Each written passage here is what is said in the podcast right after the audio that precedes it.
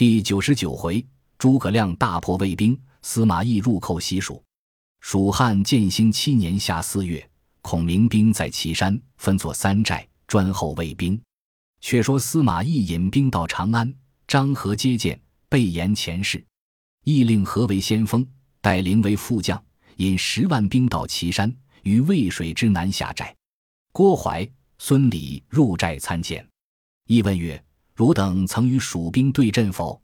二人答曰：“未也。”亦曰：“蜀兵千里而来，力在速战。今来此不战，必有谋也。陇西诸路曾有信息否？”怀曰：“已有细作，探得各军十分用心，日夜提防，并无他事。只有武都、阴平二处未曾回报。”亦曰：“吾自差人与孔明交战。”若二人即从小路去救二郡，却掩在蜀兵之后，必必自乱矣。二人受计，引兵五千，从陇西小路来救武都、阴平，救袭蜀兵之后。郭淮于路谓孙礼曰：“仲达比孔明如何？”礼曰：“孔明胜仲达多矣。”怀曰：“孔明虽胜，此一计足显仲达有过人之志。蜀兵如正攻两郡，我等从后抄道。”比起不自乱乎？正言间，呼哨马来报：阴平已被王平打破了，武都已被姜维打破了，前离蜀兵不远。李曰：“蜀兵既已打破了城池，如何陈兵于外？必有诈也。不如速退。”郭淮从之。方传令教军退时，忽然一声炮响，山背后闪出一支军马来，骑上大书“汉丞相诸葛亮”。中央一辆四轮车，孔明端坐于上，左有关兴，右有张苞、孙郭二人见之，大惊。孔明大笑曰：“郭淮、孙礼休走！司马懿之计，安能瞒得过吾？他每日令人在前交战，却叫汝等袭吴军后。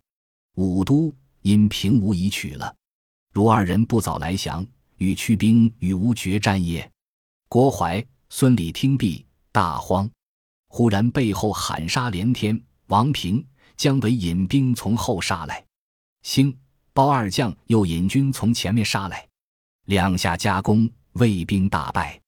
郭、孙二人弃马爬山而走，张苞望见，骤马赶来，不期连人带马跌入涧内，后军急忙救起，头已跌破。孔明令人送回成都养病。却说郭、孙二人走脱。回见司马懿曰：“武都、阴平二郡已失，孔明伏于要路，前后攻杀，因此大败，弃马步行，方得逃回。”懿曰：“非汝等之罪，孔明志在无先，可在引兵守把雍、梅二城，切勿出战。吾自有破敌之策。”二人拜辞而去。懿又唤张合，带领吩咐曰：“今孔明得了武都、阴平。”必然抚百姓以安民心，不在营中矣。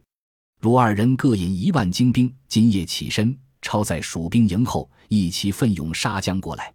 吴却引军在前布阵，只待蜀兵势乱，吾大驱石马攻杀进去，两军并立，可夺蜀寨也。若得此地山势，破敌何难？二人受计引兵而去，戴陵在左，张合在右，各取小路进发。深入蜀兵之后，三更时分来到大路，两军相遇，合兵一处，却从蜀兵背后杀来，行不到三十里，前军不行。张带二人自纵马视之，只见数百辆草车横截去路。何曰：“此必有准备，可即取路而回。”才传令退军，只见满山火光齐鸣，鼓角大震，伏兵四下皆出，把二人围住。孔明在岐山上大叫曰：“戴陵、张合可听无言。司马懿料吴王武都、阴平府民不在营中，故令汝二人来劫吴寨，却终无之计也。汝二人乃无名下将，无不杀害，下马早降。”何大怒，指孔明而骂曰：“汝乃山野村夫，亲无大国境界，如何敢发此言？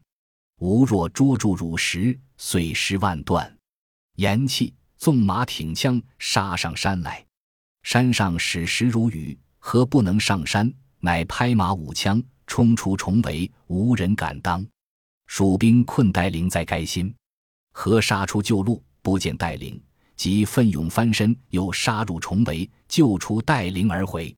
孔明在山上，见何在万军之中往来冲突，英勇倍加，乃谓左右曰：“常闻张翼德大战张合，人皆惊惧。吾今日见之，方知其勇也。若留下此人，必为蜀中之害，吾当除之。”遂收军还营。却说司马懿引兵不成阵势，只待蜀兵乱动，一齐攻之。忽见张合带领狼狈而来。告曰：“孔明先如此提防，因此大败而归。”义大惊曰：“孔明真神人也！不如且退。”即传令叫大军进回本寨，坚守不出。且说孔明大胜，所得器械、马匹不计其数，乃引大军回寨。每日令魏延挑战，魏兵不出，一连半月，不曾交兵。孔明正在帐中思虑。忽报天子遣使中费一击诏至，孔明接入营中，焚香礼毕，开诏读曰：“皆廷之意，就有马谡，而君引谦，身自贬义。众为君意，听顺所守。前年药师国斩王双，今岁元征郭淮遁走，降吉士，羌复兴二郡，威震凶暴，功勋显然。方今天下骚扰，元恶未消，君受大任。”干国之重而久自易损，非所以光阳宏烈矣。今复君丞相，君其勿辞。孔明听赵毕，谓非一曰：“吾国事未成，安可负丞相之职？坚此不受。”一曰：“丞相若不受职，服了天子之意，又冷淡了将士之心，一切全受。”孔明方才拜受，依辞去。孔明见司马懿不出，思得一计，传令叫各处皆拔寨而起。当有细作报之司马懿，说孔明退兵了。懿曰：“孔明必有大谋，不可轻动。”张合曰：“此必因粮尽而回，如何不追？”懿曰：“无料孔明上年大收，今又麦熟，粮草丰足，虽然转运艰难，亦可知无半载，安肯便走？比见吾连日不战。”故作此计引诱，可令人远远哨之。军士探之，回报说孔明离此三十里下寨。亦曰：无料孔明果不走，且坚守寨栅，不可轻进。住了旬日，绝无音信，并不见蜀将来战。亦在令人哨探，回报说蜀兵已起营去了。亦未信，乃更换衣服，杂在军中，亲自来看。果见蜀兵又退三十里下寨，一回营谓张合曰：“此乃孔明之计也，不可追赶。”又住了旬日，再令人哨探，回报说蜀兵又退三十里下寨。何曰：“孔明用缓兵之计，渐退汉中。都督何故怀疑，不早追之？何愿枉决一战？”一曰：“孔明诡计极多，倘有差失，丧我军之锐气。”不可轻进。何曰：“某去若败，甘当军令。”一曰：“既汝要去，可分兵两支，如引一支先行，需要奋力死战，吾随后接应，以防伏兵。如次日先进，到半途驻扎，后日交战，使兵力不乏。遂分兵已毕。次日，张合带领引副将数十员，精兵三万，奋勇先进，到半路下寨。司马懿留下许多军马守寨，只引五千精兵随后进发。原来孔明密令人哨探，见魏兵半路而歇。是夜，孔明唤众将商议曰：“今魏兵来追，必然死战。汝等须以一当十，吾以伏兵截其后，非智勇之将，不可当此任。”言毕，以目视魏延。延低头不语。王平出曰：“某愿当之。”孔明曰：“若有失，如何？”平曰：“愿当军令。”孔明叹曰：“王平肯舍身亲冒矢石，真忠臣也。虽然如此，乃魏兵分两支前后而来，断无伏兵在中。平纵然智勇，只可当一头，岂可分身两处？须再得一将同去为妙。怎奈军中再无舍死当先之人。言未毕，一将出曰：“某愿往。”孔明视之，乃张翼也。孔明曰：“张合乃魏之名将，有万夫不当之勇，汝非敌手。”亦曰：“若有失事，愿献首于帐下。”孔明曰：“汝既敢去，可与王平各引一万精兵伏于山谷中，只待魏兵赶上，任他过境。汝等却引伏兵从后掩杀。若司马懿随后赶来，却分兵两头。”张翼引义军当住后队，王平引义军截其前队，两军需要死战，吾自有别计相助。二人受计引兵而去。孔明又唤姜维、廖化，吩咐曰：“与汝二人一个锦囊，引三千精兵掩其溪谷，伏于前山之上。如见魏兵围住王平、张翼，十分危急，不必去救，只开锦囊看事，自有解危之策。”二人受计引兵而去，又令吴班、吴懿、马忠、张仪四将附耳吩咐曰：“如来日魏兵到，锐气正盛，不可便迎，且战且走。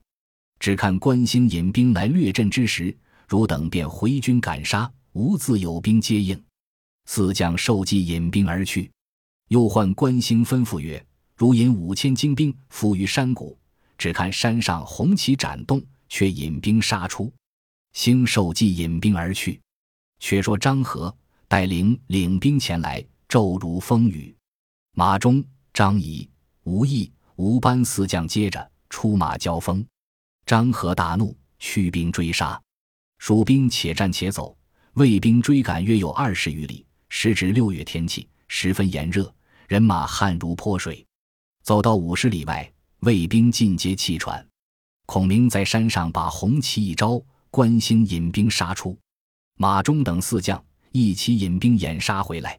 张合带领死战不退，忽然喊声大震，两路军杀出，乃王平、张翼也，各奋勇追杀，截其后路。和大叫众将曰：“汝等到此，不决一死战，更待何时？”魏兵奋力冲突，不得脱身。忽然背后鼓角喧天。司马懿自领精兵杀到，懿指挥众将把王平、张翼围在该心。亦大呼曰：“丞相真神人也！既已算定，必有良谋。吾等当决一死战。”即分兵两路，平引义军截住张合，带领一引义军力当司马懿。两头死战，叫杀连天。姜维、廖化在山上探望，见魏兵势大。蜀兵力微，渐渐抵挡不住。韦魏化曰：“如此危急，可开锦囊看计。”二人拆开视之，内书云：“若司马懿兵来为王平、张翼之急，如二人可分兵两支，竟袭司马懿之营，亦必急退。如可乘乱攻之，营虽不得，可获全胜。”二人大喜，即分兵两路，径袭司马懿营中而去。原来司马懿亦恐中孔明之计，沿途不住的令人传报。懿正催战间，忽留星马飞报，言蜀兵两路竟取大寨去了。懿大惊失色，乃谓众将曰：“无料孔明有计，汝等不信，勉强追来，却误了大事。”即提兵急回，军心惶惶乱走。张翼随后掩杀，魏兵大败。张合带领见势孤。已望山僻小路而走，蜀兵大胜，背后关兴引兵接应诸路，司马懿大败一阵，奔入寨时，蜀兵已自回去。一收据败军，则骂诸将曰：“汝等不知兵法，只凭血气之勇，强欲出战，致有此败。今后切不许妄动，再有不遵，绝正军法。”众皆羞惭而退。这一阵，魏军死者极多。遗弃马匹器械无数。却说孔明收得圣军马入寨，又欲起兵进取。忽报有人自成都来说张苞身死。孔明闻之，放声大哭，口中吐血，昏厥于地。众人救醒，孔明自此得病卧床不起。诸将无不感激。后人有诗叹曰：“汉勇张苞欲建功，可怜天不助英雄。”武侯泪向西风洒，未念无人左鞠躬。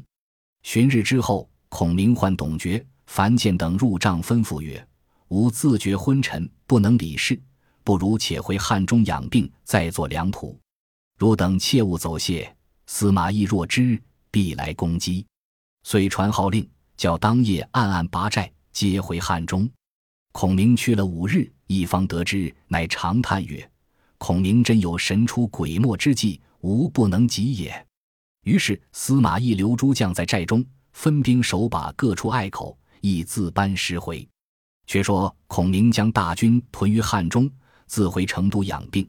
文武官僚出城迎接，送入丞相府中。后主御驾自来问病，命御医调治，日渐全可。建兴八年秋七月。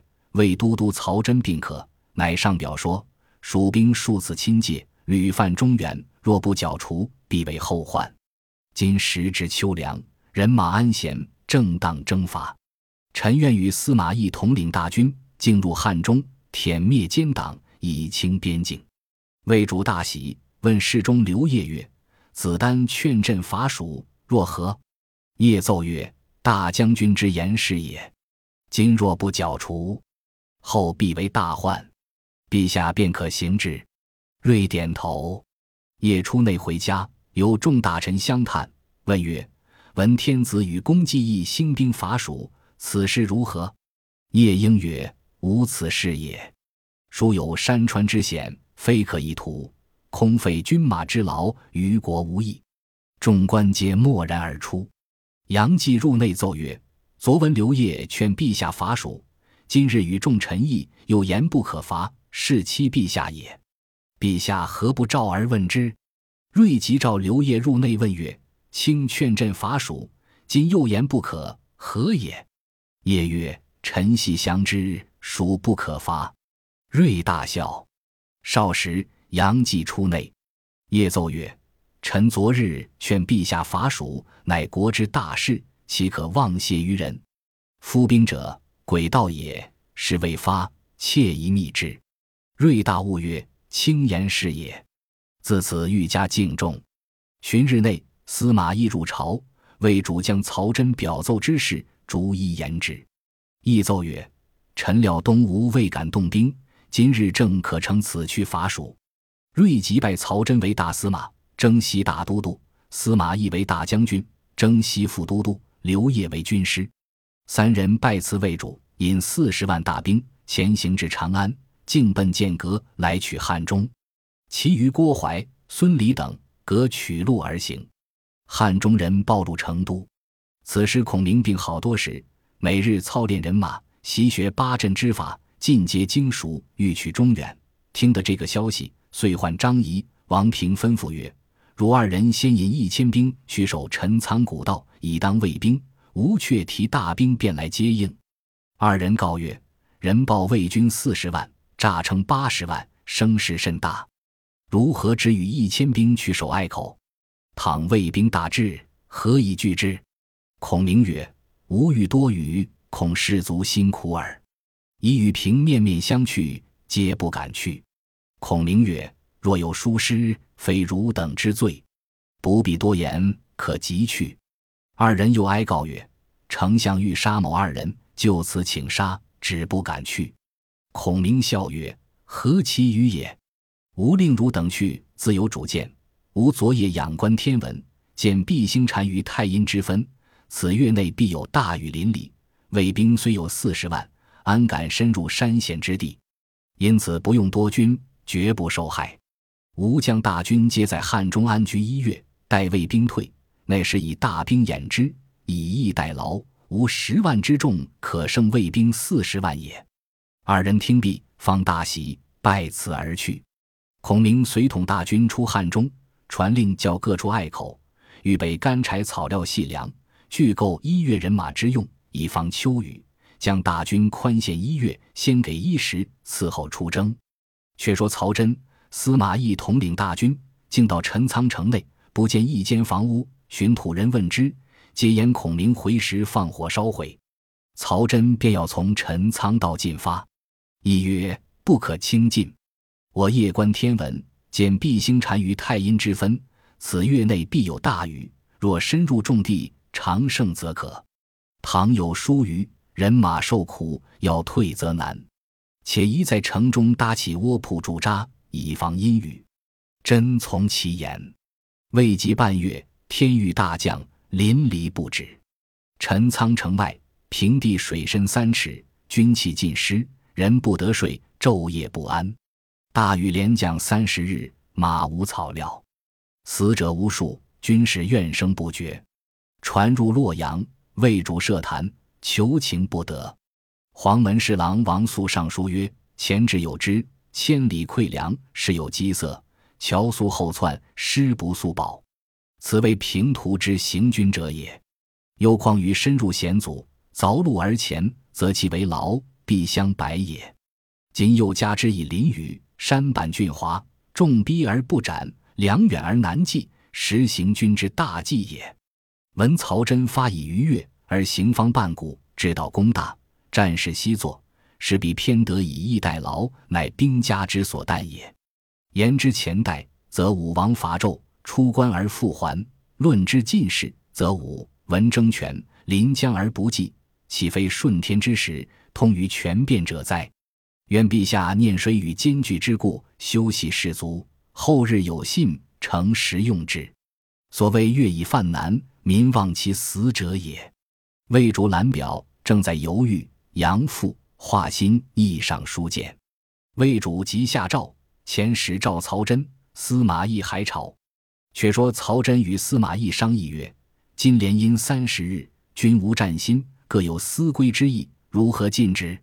懿曰：“不如且回。”真曰：“唐孔明追来，怎生退之？”亦曰：“先伏两军断后，方可回兵。”正义间，忽使命来召，二人遂将大军前队做后队，后队做前队，徐徐而退。却说孔明计算一月秋雨将尽，天上未晴，自提义军屯于城固，又传令叫大军会于赤坡驻扎。孔明升帐唤众将言曰：“无料魏兵必走，魏主陛下召来取曹真、司马懿兵回。”吾若追之，必有准备，不如任他且去，再做良图。忽王平令人报来说，魏兵已回。孔明吩咐来人传与王平，不可追袭。吾自有破魏兵之策。正是魏兵纵使能埋伏，汉相原来不肯追，未知孔明怎生破魏？且看下文分解。本集播放完毕，感谢您的收听。喜欢请订阅加关注，主页有更多精彩内容。